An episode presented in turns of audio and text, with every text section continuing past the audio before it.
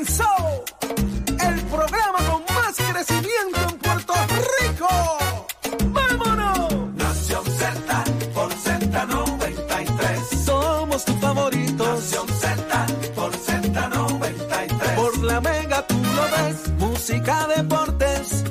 noticias y entrevistas. Buenos días, Puerto El Rico. Buenos días. 6 de la mañana comienza Nación Z, el programa de análisis. El que usted prefiere todas las mañanas en vivo.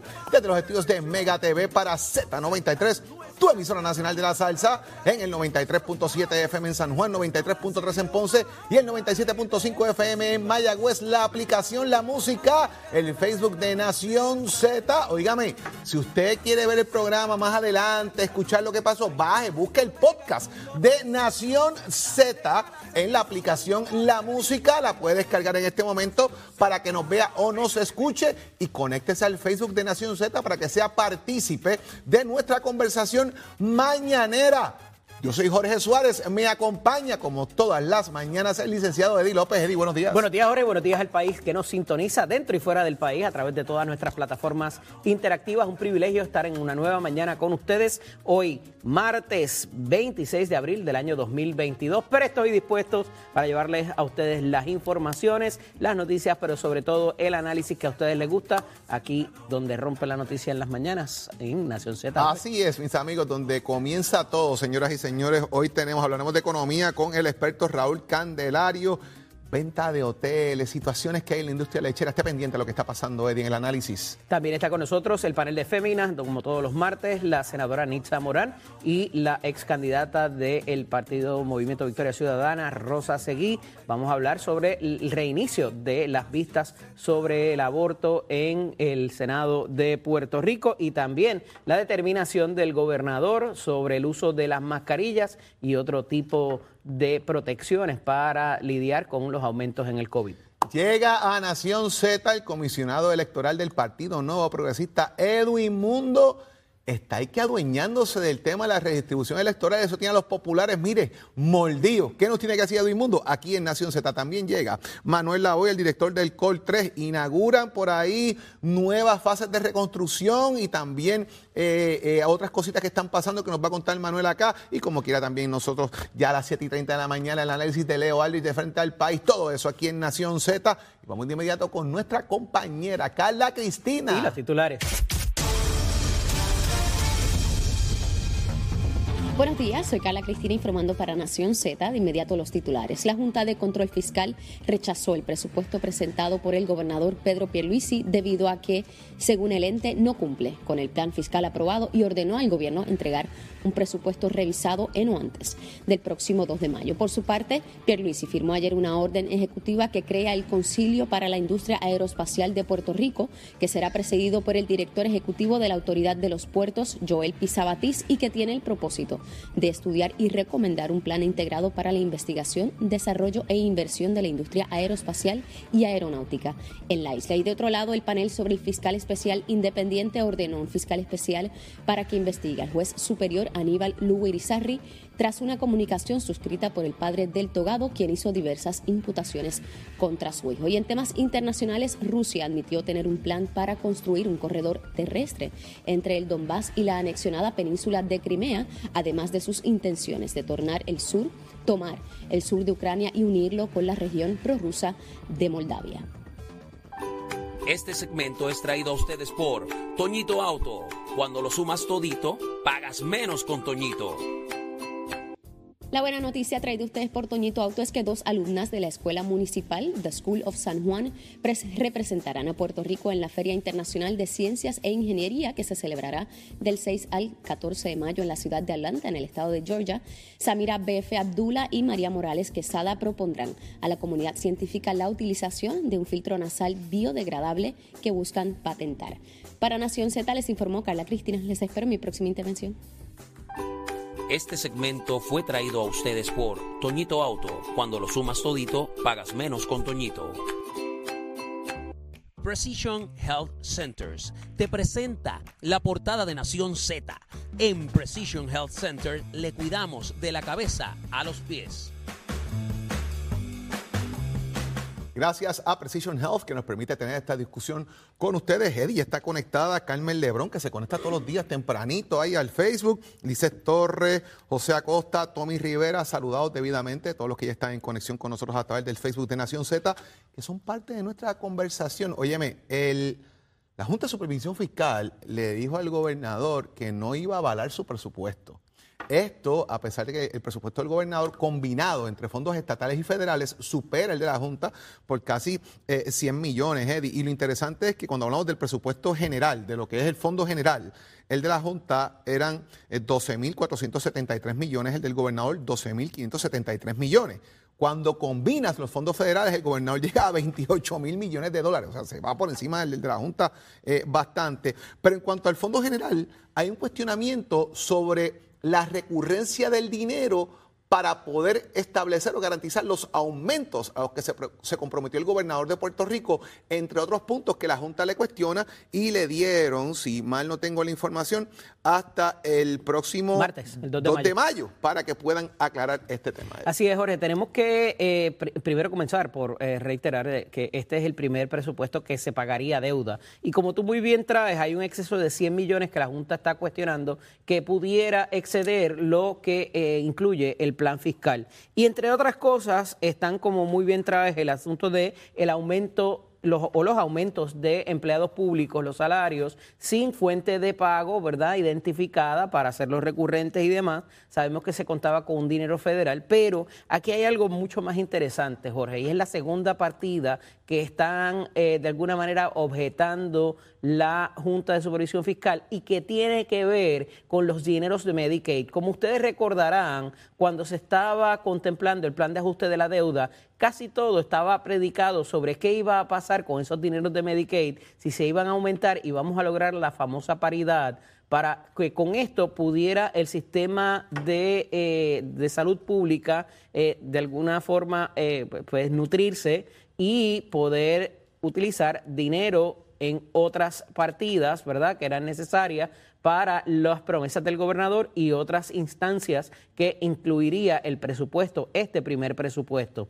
Eh, se le da esta semana para que vuelvan al drawing board y, entre otras cosas, rehagan lo que es el plan de eh, retiro de la Universidad de Puerto Rico a uno de contribución definida, también la asignación para lo que es el Instituto de Ciencia Forense, que hay unos servicios que se hacen para las autopsias, además de la contratación de personal y de patólogos en particular, así también como el Departamento de Recursos Naturales que también quieren contratar eh, personal adicional y han identificado eh, dinero en el presupuesto para esto, pues mira, sepan que la Junta, entre otras, estas son las objeciones principales que presenta en exceso de esos 100 millones y tienen hasta el martes. Si no, va a ocurrir lo que ha ocurrido previamente, que se van con el, eh, con el, el, presupuesto que ha trazado la Junta, que no está tan distante, debemos decir, 100 millones en un presupuesto de casi 13 mil millones no es nada y pudiera entonces ya la, entidad de Fortaleza, ¿verdad? O, los poderes que son allá en Fortaleza,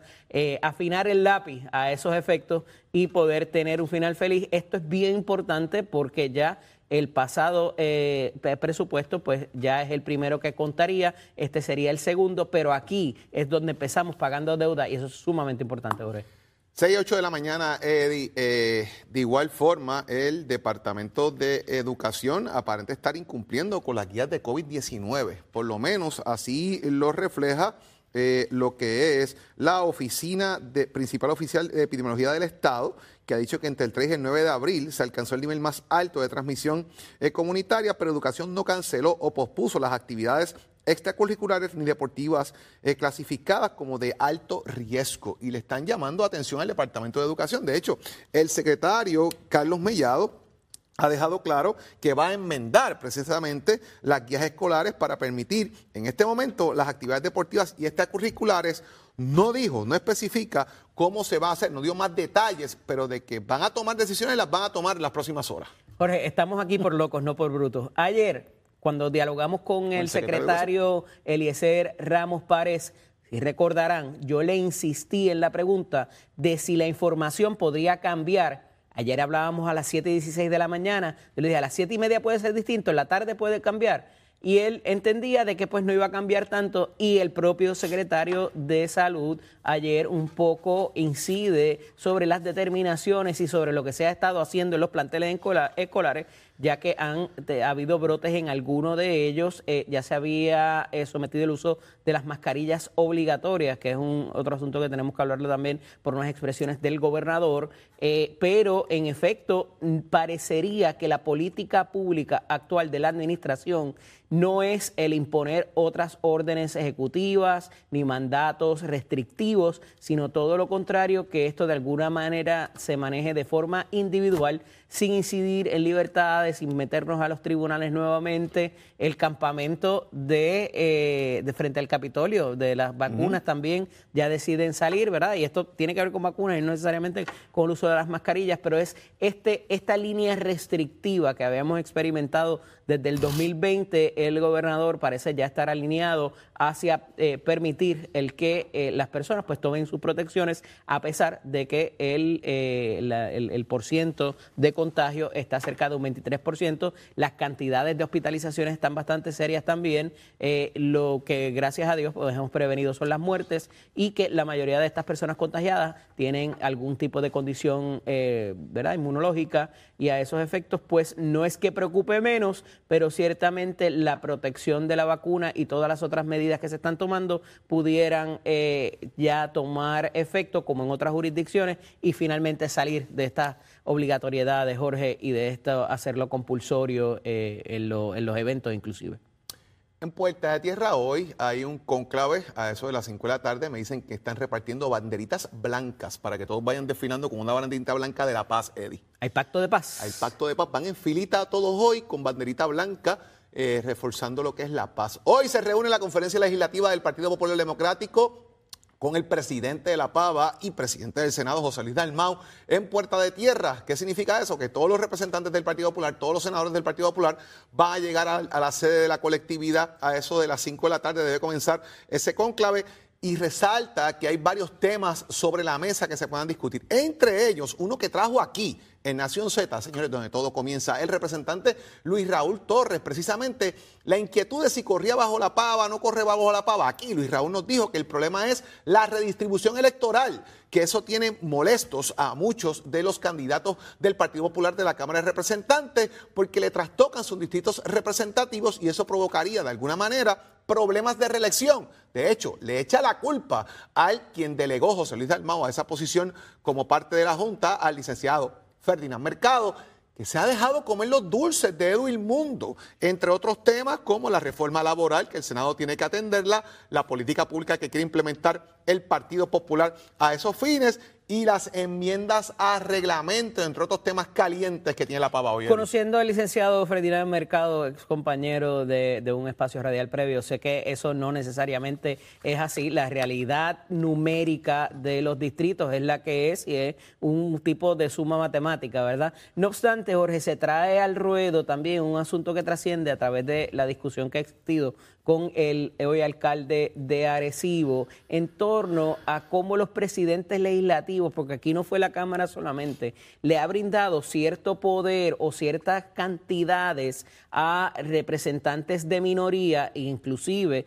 permitirles que presidan comisiones, ¿verdad? Teniendo eh, dándole, proveyéndolo con estos eh, recursos adicionales para contratación y demás, y que esto ha molestado a otros representantes o senadores, legisladores de mayoría, eh, que no han sido agraciados de esta forma o que se les han removido de esta. Y estamos hablando directamente del secretario general del Partido Popular, el eh, representante Ramón Luis Cruz Burgos. Y a esos efectos aparenta haber una molestia y les van a increpar a los presidentes el por qué darles a otros lo que no les dan a los suyos. Cómo esto vaya a trascender, se ha hecho en el Senado, se ha hecho en la Cámara, se ha hecho en eh, cuatrenios previos, se ha hecho por otros partidos también y no necesariamente es un asunto de confianza ni programático de partido, así que va a estar interesante cómo vaya a darse esa discusión en términos de si las comisiones son nada más para los míos y el presupuesto mayor es para los míos y los otros que resuelvan. Bueno, en el Senado no hay break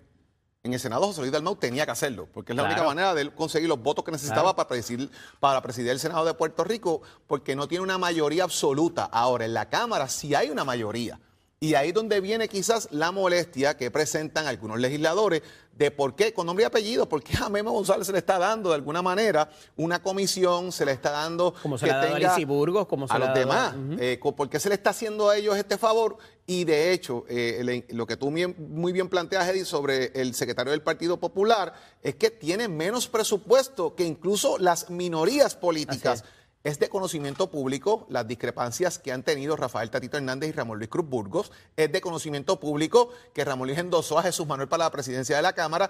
Y todavía esa espina como que anda por ahí, parece dando vueltas. eh, pero esto tiene mucho que ver entonces con la entrada de alguna manera de Tito Ramírez, en la discusión del tema de Guayama, porque también es de Dorado. conocimiento público, señores, que, Tati, que en este caso Tatito Hernández tiene como su lugarteniente, una persona de confianza, un brazo fuerte en la Cámara de Su su Representantes, que, que es el que le pasa la mano y todo el mundo y resuelve todos los problemas. Es Nalmito. Eh, Nalmito Ortiz Lugo es la persona que se encarga ahí de mantener controles, pasar manos y tener a todo el mundo ahí en, en- en- en función de, De los alguna de su manera, partido y los de que no son de su lo- partido. los dos lados. Entonces, la, la posible salida de Narmito, si se diera, le va a crear un vacío a Así Tatito. es. Pero obviamente Tatito está tratando de defender, en este caso, a uno de sus más eh, fieles eh, lugartenientes, de alguna manera, por decirlo así, en la Cámara de Representantes, de los ataques. Obviamente, eh, y tengo información de que Tatito y Jesús Manuel han hablado de este tema y, obviamente Jesús Manuel no tiene que ver con las expresiones de Tito Ramírez. Esto surge por la situación precisamente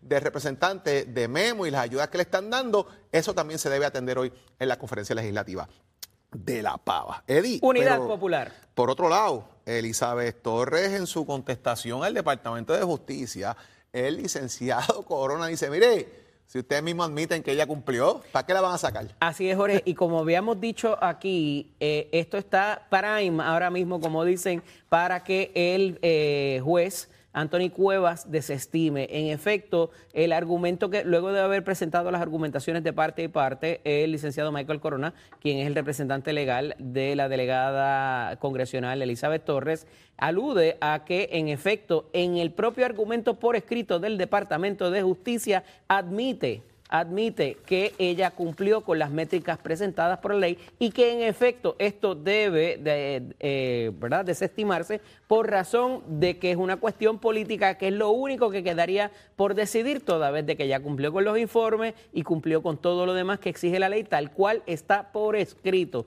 Cualquier otra incidencia tendrían que legislarla e incluirla en la ley prospectivamente pero que a los efectos y tomando como bueno todo lo que dice el argumento del Departamento de Justicia, no hay razón que haya en ley para eh, sacarla de su puesto y que tendría que ser el pueblo de Puerto Rico mediante su voto o mediante algún otro mecanismo quien le exija cuentas a la delegada congresional y removerla de su puesto. Así es, Eddie. Vamos a ver, nosotros vamos a continuar esta discusión con ustedes, siempre agradeciendo la Precision Health y saludamos a Maricel Serrano, a Ángel Vélez, José Char, Félix eh, Rosa, eh, Margie Rosario, Betty, eh, Bertín Vélez, que están conectaditos ahí en el Facebook de Nación ¿No hay Z. nadie en Washington mirándonos? Gracias por estar con nosotros. No he visto a nadie conectado todavía en Washington. Eh, me imagino que ya mismo. Ya deja, mismo, deja ya que se levante. Deja que levante. Vamos a ver qué está pasando en el mundo deportivo. Mire, eh, los Celtic ayer sacaron las escobas. Barrieron, barrieron, Sacaron barrieron. las escobas. ¿Qué información Y tiene Tato Hernández? perdió de nuevo y somos deporte. Nación Z presenta, presenta a, Tato Hernández en Somos Deporte. Por el habla música y, y- y Z93. Vamos arriba, vamos arriba, vamos arriba, vamos arriba. Muy buenos días, Puerto Rico. Tato Hernández en la casa, Nación Z, Somos Deporte. Por aquí por el 93.7 de la Z, 18.1 de Mega TV. Para dejarse la calle de qué manera, Nación Z, Somos Deporte. Con auspicio de Mestre Escuela que te informa, ya estamos en el proceso de matrícula para nuestro próximo semestre en el mes de mayo. 787-238. 9494 es el numerito a llamar, apunta a los 787-238-9494. Visítanos, compara facilidades de equipo y toma tu la decisión. ¿Quieres estudiar? Ojalá y pintura, date una vueltita por Mestre Escolar. Bueno, vámonos con los videos que el primero que tengo aquí, ayer estuvimos hablando de quien ganó la carrera de la media maratón allá en Utuado, Alexander Torres. Por poco ocurre una desgracia. Mira ese, el hombre viene corriendo, está la intersección, nadie paró la ambulancia y por poco me le pasa por encima. Ni los guardias se me dieron cuenta. Ay, mi madre, señor. Gracias a Dios que no pasó nada. El hombre iba a galope por ahí para abajo para llevarse esa gran primera posición. Mientras tanto, el otro video que les quiero presentar, que mi productor va a bregar, una gran amiga voleibolista, Valeria Porratadora, que ahora licenciada, está celebrando como nosotros. Mira, esta es la escoba, la escoba para barrer. Adiós a los Brooklyn los Boston Celtics se la dejaron caer de qué manera. 116 a 112 barrieron la serie, así que le ganaron a los Brooklyn. Los Boston Celtics pasan entonces para la segunda ronda y Kevin Garnett y compañía se pueden ir a pescar. Gracias por participar esta temporada. Está teniendo Nación Z Somos Deportes con la oficina de escuela. Hay gachero, aquí vieron my friend. El informe del tránsito es presentado por Cabrera Chevrolet, 787-333-8080. Buenos días, soy Carla Cristina informando para Nación Z. En el tránsito, el flujo vehicular está operando con relativa normalidad a través de toda la isla, con algo de congestión comenzando a formarse en algunas de las vías principales de la zona metropolitana. Y al momento no se han reportado accidentes graves ni fatales que alteren el tránsito. Sin embargo, en lo que va de año se han registrado 75 fatalidades en las carreteras, por lo que la Comisión para la Seguridad en el Tránsito reafirma su recomendación a los conductores para que respeten los límites de velocidad y las leyes de tránsito. Más adelante les actualizo esta información. Ahora pasamos con el tiempo.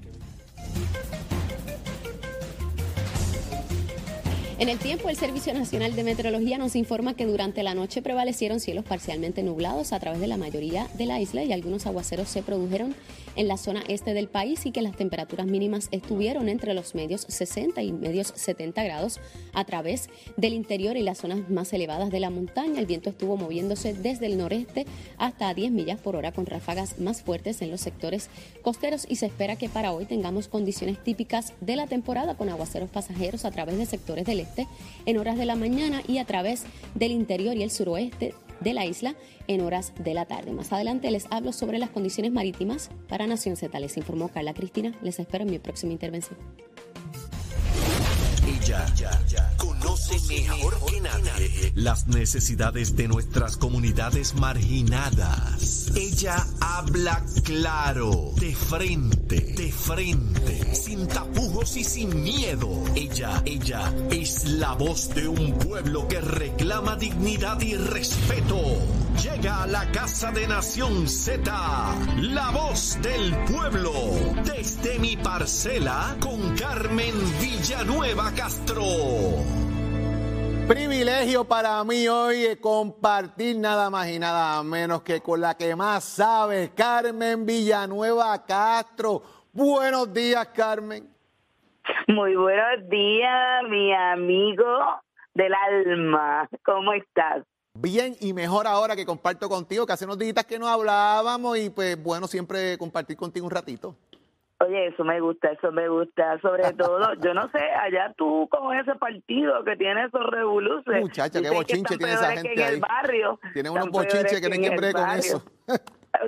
Oye, y no pueden bregar con eso, eh, están dando el peor ejemplo de lo que se llama liderato en este país. Pero ni modo, allá Así ellos, es. como dicen por ahí, lo que me preocupa, que es parte de lo que decimos los parceleros, es que mientras ellos están con esos bochinches, nosotros le estamos pagando. Así que deben entonces descontarse todos esos bochinches este, mientras ellos lo están resolviendo, porque eso es parte del salario que tú y yo le pagamos. Así, Así que es, yo así es. ahí estoy en desacuerdo total. Pero nada, quería plantear la situación y un análisis, ¿verdad?, de los niños y los jóvenes que han sufrido tanto durante estos años eh, en el encierro del COVID. El, el plantear de inmediato que, que por los brotes que han surgido en las escuelas hay que de inmediato cerrar las escuelas, eh, yo pienso que fue un asunto demasiado desacertado eh, la salud mental de nuestros jóvenes y nuestros ni- niños tenemos que protegerlo y el volver al, al momento de cierre hay que pensarlo sobre todo quitarle todo tipo de actividad. Y es, es, una decisión difícil pero también es una decisión que no debe ser eh, están están saliendo brotes hay que cerrar. No puede ser tan automático. Hay que empezar a analizar qué hacer para que esos brotes disminuyan y para que los niños no sigan perdiendo tantos días eh, en los encierros, sobre todo eh, uno que ha visto desde la comunidad de, de uno, ¿verdad? Eh, cómo se sacrifican, ¿verdad? Las madres que tienen que dejar de ir a trabajar. Porque es un efecto de cadena, ¿verdad? Exactamente. Eh, hay niños que, que, que la escuela es su, es su espacio para eh, compartir, pero también su espacio para alimentarse bien. Y todas otras consecuencias, ¿verdad?, que tiene el que tú te encierres y no puedas hacer acceso a otras personas. Así que lo traigo, ¿verdad?, que no puede ser eh, que en el análisis única y exclusivamente, ¿verdad?, sea porque estamos a un nivel y que estamos hace rato que estamos a un nivel este intolerante de contagio porque no estás cerrando lo, los parques de pelota, porque no estás no estás cerrando los conciertos, porque no estás cerrando otras actividades. Es más, las tiendas por departamento gigantes de este país nunca se han cerrado, ni tampoco se le ha hecho tanta evaluación y entonces el, el, el, el, espacio más importante de inversión social que tenemos en el país sí se le dice, no, no, no, hay que castigarte porque está, y creo que eso merece, ¿verdad? Eh, un, análisis de parte de todos los puertorriqueños y puertorriqueñas, ¿verdad? Y los que viven en este país, distinto al que se le está dando para tomar decisiones. Desde Carmen, añado a eso que estás planteando, ¿verdad? Que trasciende que hay tres escuelas públicas en la región de Caguas y Humacao que han cesado funciones a raíz de brote, pero hay 140 brotes activos en otros planteles que están bajo el radar. Los planteles siguen funcionando, pero los están mirando de cerca en, ese caso. Ayer el secretario de Educación precisamente nos hablaba de que los brotes son tres casos o más en, ese sentido en las escuelas. Y parece que Cabo y Macao es donde más fuerte ha tomado eso. Y además de que el secretario de Salud ha dicho que va a evaluar las guías para ver si las actividades extracurriculares siguen o no. Y me parece que eso también tiene mucho que ver con lo que tú estás planteando. Pero, pero fue a raíz de la discusión que surgió de la decisión de eliminarle todas las actividades sociales y entonces no se ponen de acuerdo y, y, yo sé que a veces queremos, ¿verdad?